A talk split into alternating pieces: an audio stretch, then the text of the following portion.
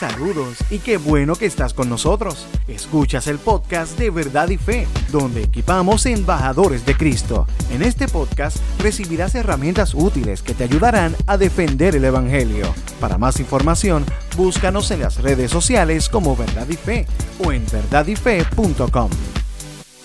Saludos, Dios les bendiga. Mi nombre es Rick Lipset, yo soy director del Ministerio de Apologética Cristiana llamado Verdad y Fe. Nos puede encontrar en verdadyfe.com. Hoy quisiera traerles una, de esas preguntas eh, que, para muchos eh, es muy, muy importante contestar. Eh, de hecho, es una de las preguntas que yo necesité contestar tan pronto me convertí a Cristo. Cuando recibí a Cristo fue una de esas preguntas que yo necesitaba solucionar rápidamente. Porque me acechaba. Así que hoy quisiera bendecirle eh, con, la contestación a esta pregunta. Y la, la, pregunta es la siguiente. Jesús tuvo hermanos. Jesús tuvo hermanos.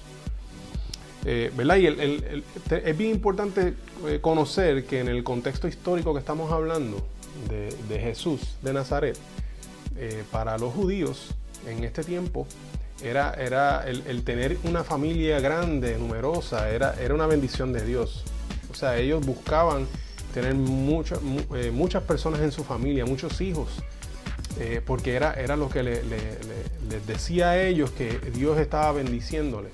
Esto lo podemos ver en textos como por ejemplo en, en el Salmo 127, del 3 al 5 que dice, los hijos son un regalo del Señor, son una recompensa de su parte.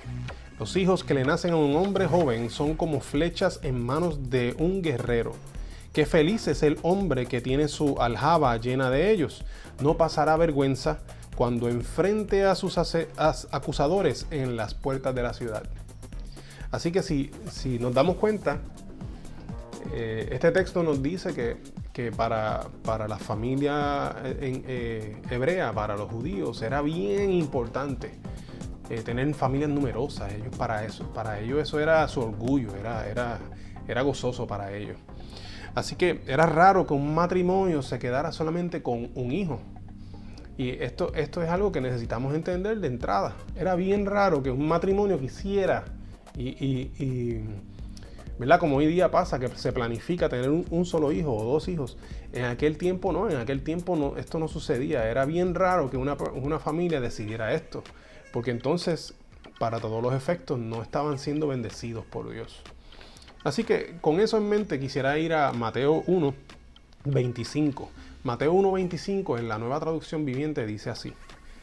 Pero no tuvo relaciones sexuales con ella hasta que nació su hijo y José le puso por nombre Jesús. Así que está hablando de José y María eh, y que está, diciendo que, que ellos como matrimonio no tuvieron relaciones sexuales hasta tanto Jesús nació, o sea, después del nacimiento de Jesús.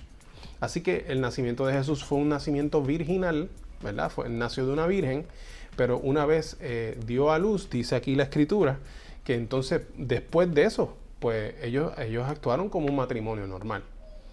Eh, ¿Qué pasa? Que algunas traducciones bíblicas, por ejemplo, la traducción eh, latinoamericana que proviene de la editorial San Pablo, tiene otros, otros versículos que dicen esto de otra manera. De hecho, ese mismo versículo que acabo de leer lo, dice de otra manera. ¿verdad? Eh, eh, yo, la versión Nueva Traducción Viviente me gusta porque va a, los, a los manuscritos más confiables e incluso los más, los más eh, viejos que se han encontrado y traduce de acuerdo a ellos, ¿verdad? Pero en Marcos 3.21, Marcos 3.21, la, la versión latinoamericana que proviene de la editorial San Pablo, eh, dice así, al enterarse sus parientes de todo lo anterior, fueron a buscarlo para llevárselo, pues decían, se ha vuelto loco. Y este es un texto que usualmente nosotros vamos a la escritura y, rápidamente decimos, pues, pues mira, y dice que, tiene hermanos y hermanas. Eh, pero en algunas traducciones no ponen, el, no, ponen esa palabra, no ponen hermanos, hermanos, no lo pone.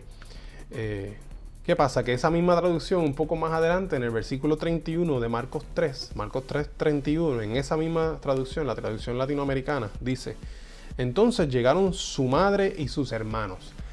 ¿verdad? Así que cuando habla de, madre, está hablando de meter, Y, hermano está hablando adelfoi. Adelfoi es definitivamente hermano, no es otro tipo de pariente, no es un primo o algo así, ¿verdad? Que a veces piensan o explican que cuando dice eh, parientes, pues se está hablando de primos o demás. Pues no, adelfoi él, es el griego para, para hermanos.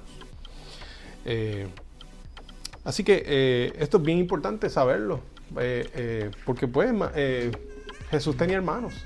De hecho, es, uno, de, es uno de, los, argumentos que se utilizan a, favor de, la resurrección de Jesús. ¿verdad? La conversión de Jacobo o Santiago, San Jacob en el original, la conversión de su hermano Jacobo y, ser líder principal de la iglesia en Jerusalén, eso, eh, como nosotros explicamos que el hermano de Jesús eh, decidió liderar una iglesia que fue perseguida y luego él fue martirizado defendiendo la noción de que su hermano era el Hijo de Dios. Pues la única manera de esto haber podido suceder es que él haya visto a Jesús resucitado. Así que es una también incluso de las defensas que se utilizan a favor de la resurrección de Jesús. Pero si, si esto no, no nos es suficiente, podemos ir a Marcos 6, 3. Y Marcos 6, 3 dice, y se burlaban, es un simple carpintero, hijo de María y hermano de Santiago, José, Judas y Simón. Y sus hermanas viven aquí mismo entre nosotros. Así que si nosotros tomamos el récord bíblico en serio, no solamente sabemos que Jesús tuvo hermanos, sino que también tuvo hermanas. Y algunos de sus hermanos los menciona la escritura. Así que ante la pregunta, ¿Jesús tuvo hermanos? Pues mira, la Biblia dice que sí. Dios les bendiga. Espero que esto haya sido de bendición. Y recuerda que si tienes alguna pregunta, puedes hacerla a preguntas Preguntas Y también puedes visitar nuestra página en internet eh, y en el, encasillado de la búsqueda puedes poner ahí tu palabra clave eh, y, entonces buscar nuestros, eh, nuestros múltiples artículos que tenemos. Y nuestra página de internet es verdadife.com. Así que saludos. Dios les bendiga. ¿Qué te pareció el tema de hoy? Déjanos tu comentario o pregunta en nuestra página de Facebook Verdad y Fe. Oramos para que este podcast sirva para darte herramientas útiles que te ayudarán a defender el Evangelio. Para más información, búscanos en las redes sociales como Verdad y Fe o en verdadyfe.com. Gracias por estar con nosotros.